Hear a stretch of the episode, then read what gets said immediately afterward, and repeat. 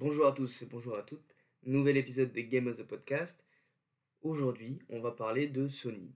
Évidemment, je suis l'actualité puisque on a eu dans un premier temps la publication des résultats euh, de l'entreprise et puis euh, le showcase mercredi soir. Donc je me suis dit que c'était le, bon moment, la bonne occasion pour revenir un petit peu sur ce qui a été dit et ce qui a été présenté durant euh, leur présentation et le showcase. Pour faire cet épisode, je me suis basé sur les chiffres officiels de Sony, de leur présentation, et sur le site Ludostri d'Oscar Lomer, que, je vous, que je vous invite à suivre si vous ne le connaissez pas, euh, puisqu'il publie régulièrement des analyses euh, sur son site et sur son compte Twitter qui concernent l'industrie du jeu vidéo. Et d'ailleurs, pour, ce, cette première partie, j'ai pas mal repris de son Fred, que j'ai un peu mixé aussi avec des analyses personnelles et puis la présentation de Sony. Donc pour ce premier bilan, on va partir d'un chiffre, 30%. 30%, ça représente la hausse des dépenses par utilisateur entre les deux premières années et demie de la PS4 et de la PS5. Donc on prend les deux premières années de la PS4, on regarde combien les joueurs ont dépensé en moyenne, et puis on regarde les deux premières années et demie de la PS5 et on regarde combien ces utilisateurs ont dépensé en moyenne. La différence, c'est une hausse de 30% en faveur des joueurs PS5. Si vous voulez le détail, on est passé de 479 dollars à 622. Donc une précision importante, hein, cela, comprend toutes les dépenses, c'est-à-dire les ventes physiques de jeux, les ventes digitales, les DLC, les abonnements, les, micro microtransactions, etc. Et la première info, c'est que bah, les joueurs effectivement dépensent de plus en plus. Donc on peut se dire le secteur est en croissance et tout va bien, ce qui factuellement est vrai. Mais ce qui est intéressant, c'est la répartition de cette croissance, qui est vraiment différente selon les, selon les produits. En effet, la vente de jeux a baissé de 10%. On peut dire que c'est pas surprenant quand on voit, quand on sait qu'il y a eu une hausse des prix euh, quand on est passé de la PS4 à la PS5. Mais surtout, le produit qui a le plus augmenté, dont les dépenses ont le plus augmenté, ce sont les DLC, enfin les, microtransactions, euh, avec une hausse de 210%. C'est-à-dire qu'entre les deux premières années et demie de la PS4 et deux premières années et demie de la PS5, plus de 210% d'augmentation sur les microtransactions. Donc, moins 10% pour les jeux, plus 210 pour les microtransactions. À ce stade, on comprend facilement la stratégie de Sony.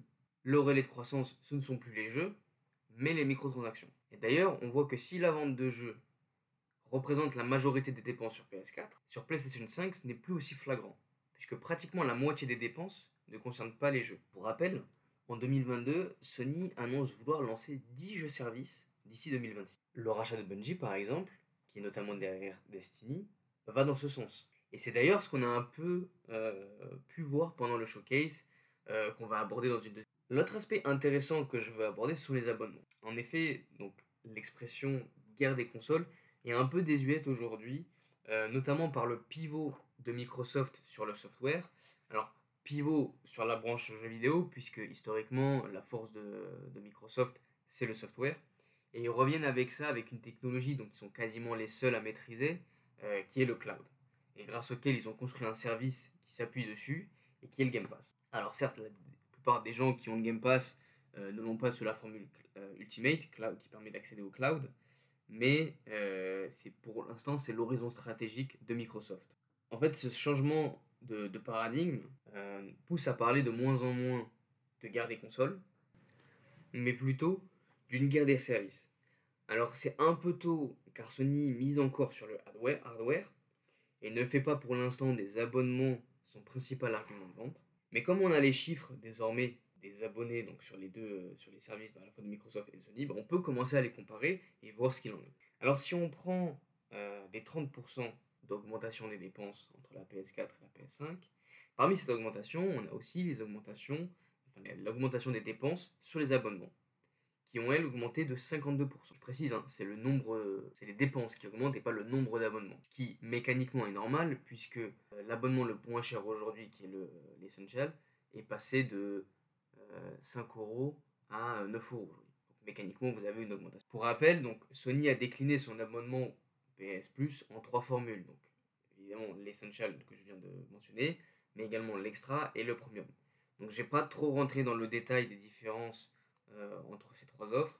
Mais retenez que la formule essentielle, c'est pour jouer aux jeux en ligne, avec deux jeux offerts par mois, ce qui correspond euh, au Xbox Live Gold. Euh, la formule un peu plus au-dessus, ce serait donc l'extra, PlayStation Extra, qui là donne accès à un catalogue de jeux comme le Game Pass. Et puis on a la formule premium, donc la plus chère, qui elle donne accès au cloud et qui est un peu l'équivalent du Game Pass Ultimate. Donc on a bien évidemment des, différences, hein, sont moins exactes, mais voilà, c'est ce qu'on peut utiliser euh, comme, équivalence pour les comparer. Donc en termes de chiffres, on aurait 33 millions d'abonnés pour le service Essential, pour jouer en ligne, 6 millions pour l'extra et 8 millions pour le premium, qui est l'abonnement le plus cher. Si on compare au dernier chiffre de Microsoft, qui date d'il y a un an, le Game Pass faisait 25 millions. Donc on aurait 25 millions pour Microsoft versus 14 millions, 6 plus 8, donc 6 de l'extra plus 8 du premium pour Sony. Et qui représente les deux, euh, l'addition du extra et du premium, une équivalence en fait euh, au Game Pass. Donc 25 millions versus 14 millions. Donc on pourrait dire que Microsoft performe euh, bien mieux sur les services, et ce qui est factuellement vrai, hein, si on compare le nombre d'abonnés. Mais ça s'explique aussi par deux facteurs qui sont quand même très différents et qui ne sont pas juste le catalogue. Ces deux facteurs sont le prix et la distribution. Alors je vais commencer par le dernier, la distribution, puisqu'en effet le Game Pass est disponible sur le PC nativement. Pas besoin de console pour, en bénéficier et idem pour le cloud. Vous avez un PC et un téléphone, vous pouvez jouer au cloud euh, sans passer par, par la console. Ensuite, cette accessibilité est d'autant plus facile que le prix est bas. Effectivement, le Game Pass PC c'est à peu près 5 euros par mois il me semble, alors que l'Essential de Sony, qui permet juste de jouer en ligne, hein, on est sur 9 euh, euros. Donc, différence de prix, différence de distribution, effectivement, c'est logique qu'on ait 25 euh, millions, euh, qu'on ait plus d'abonnés, donc 25 millions pour Microsoft et un peu moins pour Sony. Avant de passer sur les jeux, un petit mot sur la VR, puisque j'avais fait un épisode consacré à ça, où notamment je parlais que potentiellement la VR pouvait être un nouveau relais de croissance sur la partie hardware de Sony pendant le, enfin, sur cette présentation, euh, ce qu'on voit, c'est que c'est assez timide. On a simplement une slide sur le total de la présentation sur la, le PSVR 2 et même la, la réalité virtuelle. Euh, et on voit que le PSVR 2 a fait 8% de mieux que le PSVR sur la même période. Ce qui est mieux que rien, mais c'est pas non plus renversant pour le moment, sachant qu'en plus, c'est sur des semaines de lancement, puisque le, c'est arrivé euh, fin janvier ou fin février. Donc pour le moment, on n'a pas énormément de recul sur, le, sur la pénétration du, PSVR 2 sur le marché, euh, sachant qu'en plus, le PSVR 1, c'était plutôt bien vendu sur la durée, euh, plutôt qu'on Donc pour le moment, pas énormément de chiffres, mais euh, on va suivre ça et on, va regarder si justement le PSVR 2 fera mieux que le PSVR 1 sur la durée. Maintenant, on va passer à la stratégie des Sony sur leurs IP et sur leur jeu. Alors dans sa présentation, Sony détaille la répartition de ses investissements et ses produits. Justement, on voit que Sony prévoit une répartition de 60% pour les IP existantes et de 40% pour des nouvelles euh, sur l'année 2023. Et cette répartition va passer à 50-50 sur 2025. C'est-à-dire que Sony va autant investir sur de nouvelles IP euh, que sur ses, marques connues comme God of War, The Last of Us, Horizon, en 2025. Si on croit ça avec la volonté d'avoir des jeux services, bah c'est assez cohérent, euh, puisqu'ils vont pas simplement créer des jeux services avec toutes leurs marques. Euh, quand on regarde les, les, projections sur les investissements de jeux services, ça correspond à peu près à la même répartition. C'est-à-dire que Sony veut investir, donc là c'est un peu plus de 50%, mais d'ici 2025, Sony investira plus sur les jeux services que sur les, les jeux solo. Et d'ailleurs, quand on voit les annonces un peu, euh, en parler dans la suite, mais voit que pas toutes les marques Sony existantes vont avoir des jeux services et donc ils vont surtout mixer ça avec des nouvelles IP. Donc ce qui se transcrit dans cette, euh, dans cette présentation, hein, c'est que Sony voit bien les tendances euh, du marché qui ont évolué, notamment avec ce, cette grosse augmentation sur les microtransactions et les jeux services. Et donc leur portfolio first party, donc les exclus, donc le, portfolio, donc le portefeuille va se séparer entre les jeux solo qu'on connaît et deux jeux services. Et d'ailleurs, pour la partie solo, Sony met les IP en avant. Donc sur sa présentation, vous voyez clairement donc, les marques, les God of War, Uncharted, etc. Mais quand elle parle de jeux service, Sony met beaucoup plus les studios en avant. Ce qui prouve bien que pour le moment, il y a assez peu d'IP existantes qui vont euh, être déclinées en jeux service. On sait déjà qu'il y a eu euh, The Last of Us, je crois que ça s'appelle Faction. Même s'il y, il y a eu apparemment donc, du retard, ça a été annoncé récemment. Mais on sait que, euh, enfin on se doute plutôt, que Sony va développer des nouvelles IP justement pour ces jeux services en s'appuyant sur des rachats, des acquisitions récentes. Donc ce qui va changer dans les années à venir, c'est que les exclus Sony ne seront plus que des exclus consoles. Ça, c'est quelque chose sur lequel ils insistent dans la présentation. De plus en plus, on les aura sur PC et aussi mobile, puisque je le rappelle, le mobile est un segment que Sony va beaucoup plus explorer, sur les années à venir. Et encore une fois, c'est assez cohérent avec ce qu'on observe sur le marché. Donc ils annoncent aussi vouloir sortir plus de deux jeux par an, donc encore à croiser, hein, ça veut dire aussi sur mobile, donc ce sera peut-être pas deux grosses exclus, ça veut pas dire euh, un God of War, un Uncharted par an par exemple, vont tourner avec leur catalogue, mais ça pourrait être, on pourrait se dire voilà, un gros jeu solo par an, et puis peut-être un autre jeu mobile euh, sur l'année. Et des années peut-être deux gros jeux euh, triple A solo, comme on est habitué. Ils veulent aussi couvrir tous les genres majeurs. Et ça c'est intéressant puisque selon eux, ils les déclinent en six grands genres. Les jeux de sport, les FPS, les shooters, jeux de course, RPG, les platformers et les jeux d'action. Alors, j'aime bien une petite parenthèse sur ça, c'est que c'est assez, je trouve, euh, un découpage un peu désuet, euh, puisque c'est comment dire, c'est une répartition vraiment bah, très éditoriale. Et finalement, euh, pour avoir travaillé donc chez Ubisoft, on disait un découpage un peu, un peu différent. mais voilà, c'est intéressant et c'est assez cohérent en fait avec ce que Sony fait déjà, puisque sport, on a Gran Turismo, shooter, bon, on pourrait mettre Destiny, euh, pardon, sport, euh, c'est le jeu de baseball, je sais plus comment il s'appelle, je crois que c'est LMB. Euh, le jeu de course Gran Turismo. Le RPG, bah, on pourrait éventuellement mettre Horizon, bah, plutôt dans un jeu d'action. Platformer Ratchet et Clank. mais bon, on a quand même un plutôt gros focus sur bah, l'action RPG en fait, qui est un mix. Donc eux que séparent, mais on voit ce qu'ils ont fait actuellement, c'est plutôt un mix, notamment pour God of War. Mais c'est vrai que bon, platformer, action, pareil pour Uncharted, pour le mettre dans les deux. Mais bref, euh, donc ça c'était assez intéressant d'avoir ce découpage là et de dire que voilà, ils veulent vraiment couvrir tous ces genres-là. Euh, mais peut-être aussi que ils vont se servir de ces six genres-là pour avoir une meilleure répartition entre les jeux services solo et ainsi que les nouvelles IP et existants. Euh, donc voilà, ça c'est en un mot commençant la stratégie future de Sony, ça va être donc d'avoir un meilleur équilibre entre jeux solo jeux services et entre nouvelles IP et IP existants. L'idée également, donc ça c'était un point important dans la présentation, c'est d'étendre la stratégie transmédia des IP et donc de dépasser le cadre du jeu vidéo. Donc ça on l'a vu avec The Last of Us, on l'a vu avec Uncharted, euh, on le voit actuellement avec Gran Turismo. Euh, Sony va continuer ça et essayer de faire voilà, de, ces, de ces marques, de, de ces jeux, en fait des vraies marques du divertissement avec voilà, films, séries, etc., Maintenant, si on revient sur le PlayStation Showcase, euh, par rapport à la présentation qui a été faite, on voit que les annonces euh, ont concerné des projets plutôt cohérents avec ce que Sony annonce dans la présentation. Euh, notamment sur leur Effectivement, déjà en termes d'exclus, on peut y revenir rapidement. On a vu donc Final Fantasy XVI, Marvel Spider-Man 2, qui étaient attendus. Donc je ne veux pas trop revenir dessus. En revanche, on a eu deux autres exclus Sony euh, avec donc deux annonces. Donc le premier c'est Fair Games, le deuxième c'est Concorde. Euh, donc ce que j'ai noté c'est que ces deux jeux seront apparemment disponibles sur PC, donc ce qui encore une fois fait sens avec cette volonté de, déployer, de, de développer le segment PC. Euh, donc c'est plus seulement des exclusivités console, mais ce sera aussi disponible sur PC. Et ils sont tous développés par des studios que Sony a identifiés dans sa présentation comme étant des studios dédiés aux jeux live. Alors quand je dis dédiés aux jeux live, ça ne veut pas dire qu'ils vont faire que ça. Et de toute façon, c'est des studios qui parfois n'ont pas fait tant de jeux live que ça dans leur carrière.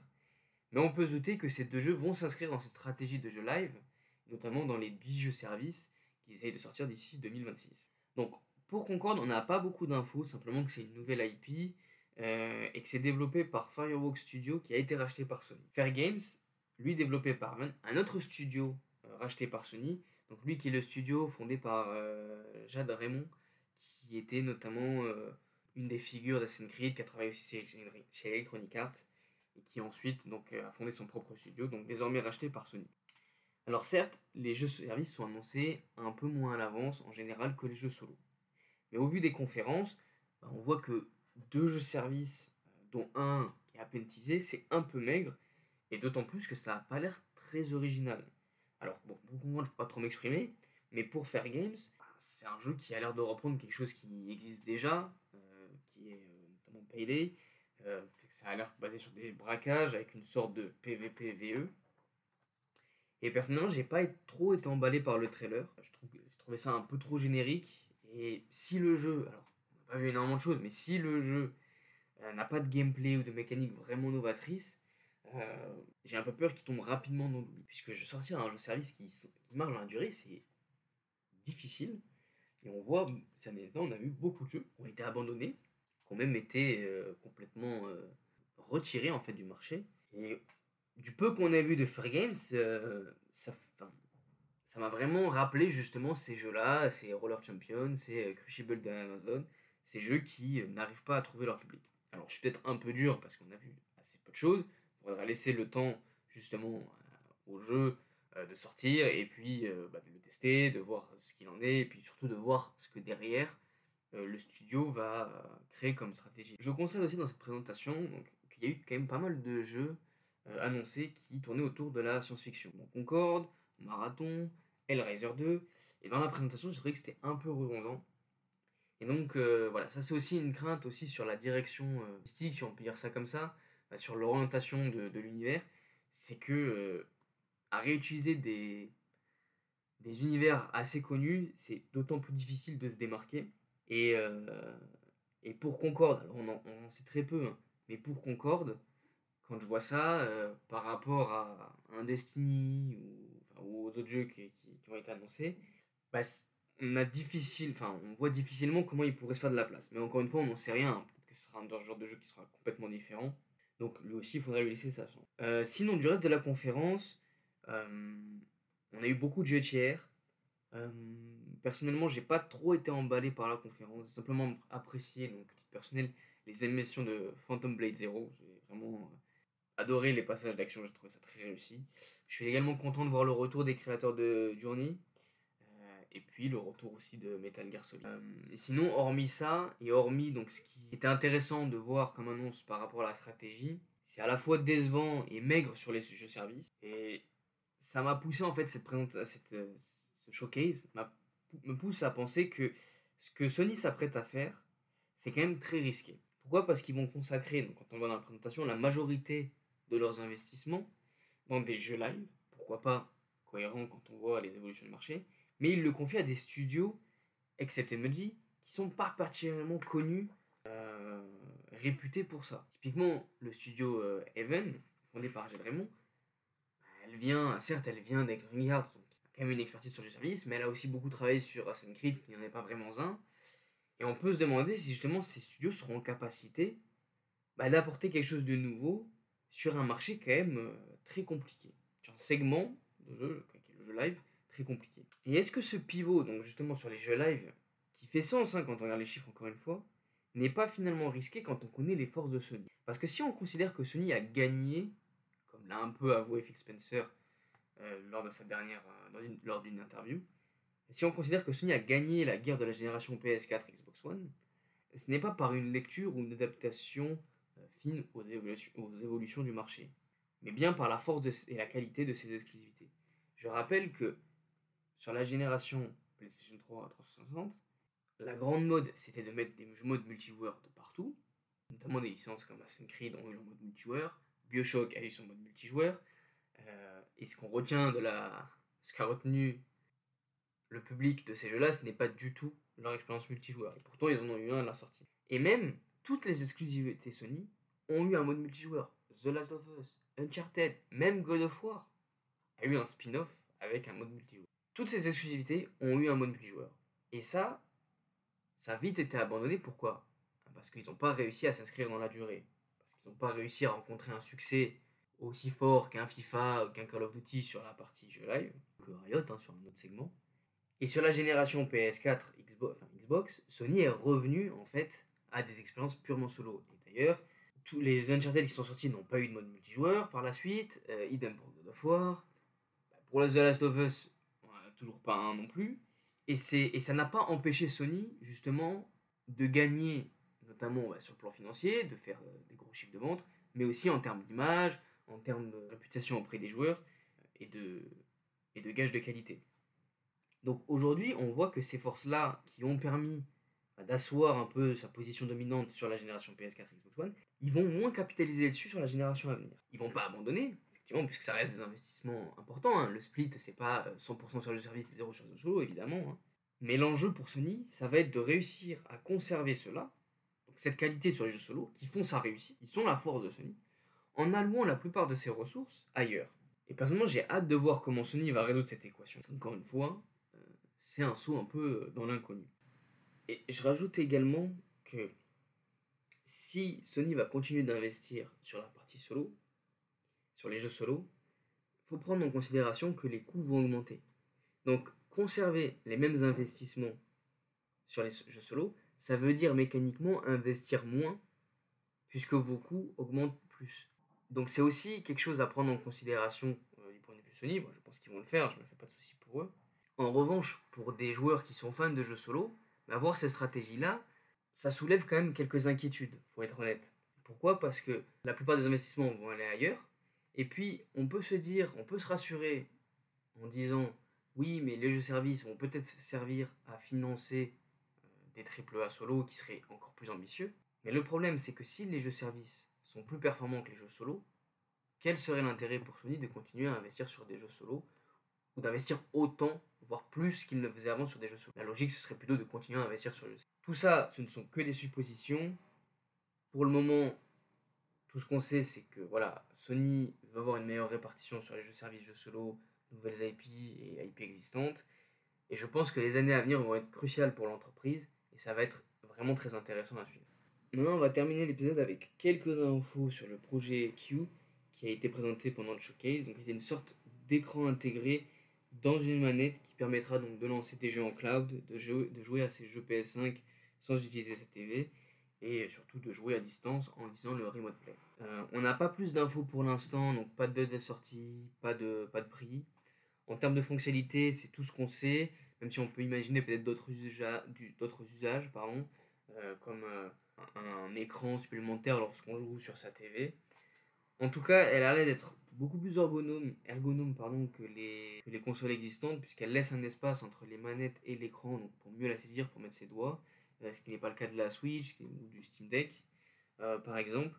Donc à tester, voir si c'est vraiment euh, comme on peut l'espérer quand on le voit.